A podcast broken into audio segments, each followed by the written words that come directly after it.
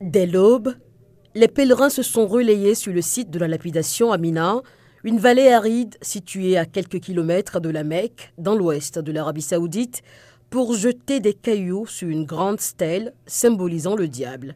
Il s'agit d'une reconstitution de l'histoire du prophète Ibrahim, connu sous le nom d'Abraham dans les traditions chrétiennes et juives, qui aurait lancé des pierres à Satan pour résister à la tentation. Le rituel de la lapidation coïncide avec l'Aïd al-Adha, une fête célébrée par les musulmans à travers le monde.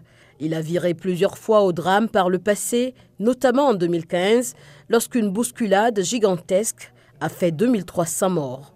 Depuis, le lieu a été aménagé avec des couloirs en béton et des ponts pour assurer la fluidité des mouvements de foule. Les fidèles doivent ensuite se diriger vers la grande mosquée de la Mecque, la ville la plus sacrée de l'islam, pour un dernier tour de la Kaaba, structure cubique noire vers laquelle les musulmans du monde entier se tournent pour prier, marquant aussi la fin du grand pèlerinage.